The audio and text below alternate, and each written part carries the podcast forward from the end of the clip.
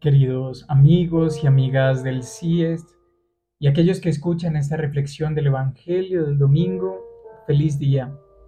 Qué alegría poder compartir de nuevo un capítulo con ustedes para que juntos rumiemos la palabra de Dios, la pasemos por el corazón y la hagamos vida de reconciliación y paz. Yo quiero invitarles, mis queridos hermanos, para que allí donde nos encontremos escuchando esta reflexión, nos hagamos conscientes de la presencia de ese Dios Trinidad que nos habita.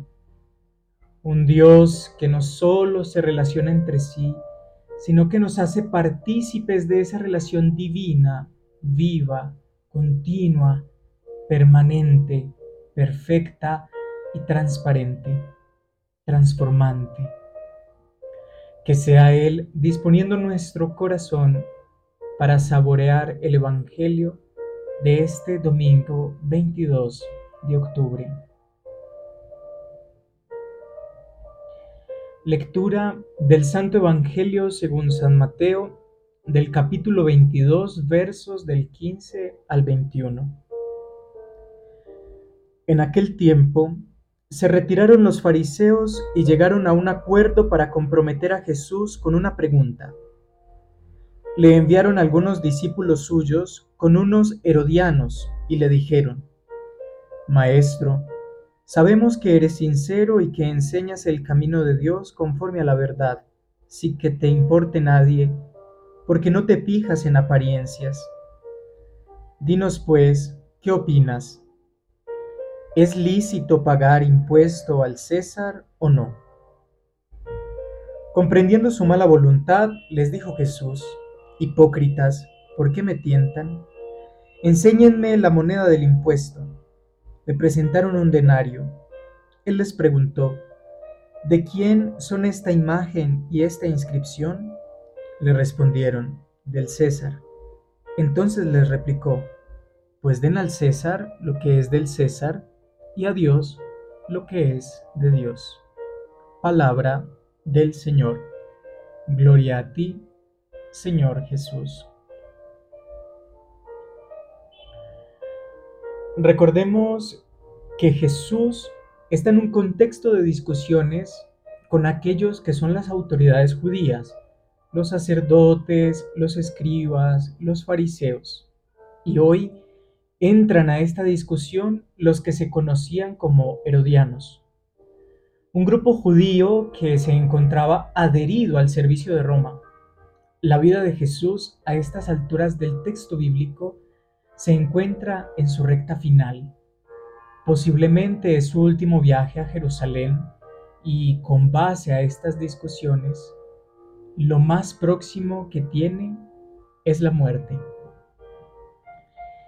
Los fariseos se retiran, hacen un complot con los herodianos y hacen una pregunta a Jesús sobre el tributo al César, el cual era pagado por los judíos como un impuesto que les permitía conservar sus tierras y sus cultivos. Este pasaje tiene muchísimas interpretaciones. Una de ellas es la de que Jesús no se va en contra de la ley imperial y pide que el tributo siga siendo pagado al César. Sin embargo, ¿por qué no lo dice explícitamente en el texto? ¿No es más fácil para Jesús ante la pregunta de los herodianos responder, sí, es lícito pagar el tributo al César, pero son más importantes las cosas de Dios? Aún así, Jesús responde algo más profundo y diciente a esta pregunta. Dad a Dios lo que es de Dios y al César lo que es del César.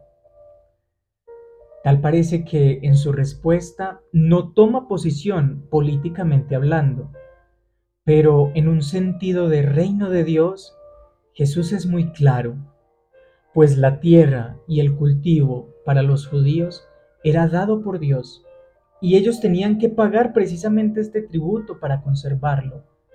No obstante, nunca, nunca fue del César. En este orden de ideas, ¿Qué le corresponde al César si incluso la tierra, el alimento y el sustento del pueblo de Israel es brindado por Dios? Hoy, mis queridos hermanos, frente a todo lo que vivimos a nivel mundial, esta pregunta sigue rondando nuestras parroquias, comunidades, colegios, universidades y todos aquellos lugares donde cotidianamente nos movemos los cristianos. El mundo, de alguna u otra manera, como los herodianos, nos exige tomar posición y dar respuesta a todo lo que sucede. Hoy nosotros, cristianos, nos encontramos en la misma posición de Jesús ante preguntas como sí o no al aborto, a la eutanasia, a la unión matrimonial de dos personas del mismo sexo, cuestiones de género, a la guerra, a los métodos anticonceptivos y un sinnúmero de realidades que hoy se nos ponen de frente en nuestra cotidianidad y que nos cuestionan y nos mueven. Jesús en este pasaje bíblico nos deja una enseñanza de fondo, y es que no podemos tomar posición a la ligera, sino que debemos aprender a desentrañar debajo de las absurdas leyes que se nos imponen cuál es el principio que queremos conservar. En el caso del Evangelio, Jesús pensaba en el sustento de su pueblo esto le da contexto a la situación. Por lo tanto, no podemos sacar estas realidades anteriormente mencionadas o las que se le vengan en este momento a la mente, a la memoria.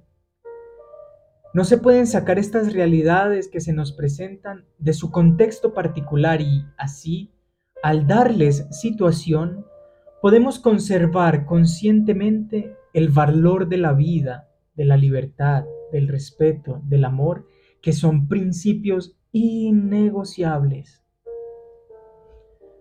Al ser coherentes al estilo de vida que hemos decidido llevar a raíz del encuentro profundo y personal que cada uno de nosotros ha tenido con la persona de Jesús, pidámosle que nos dé el don del discernimiento para responder calmadamente, adecuadamente, pero sobre todo profundamente a cada contexto, situación o realidad que se nos presente en la cotidianidad, con el fin siempre de defender la vida, la paz, el amor, la libertad, el respeto, principios a los que no podemos renunciar.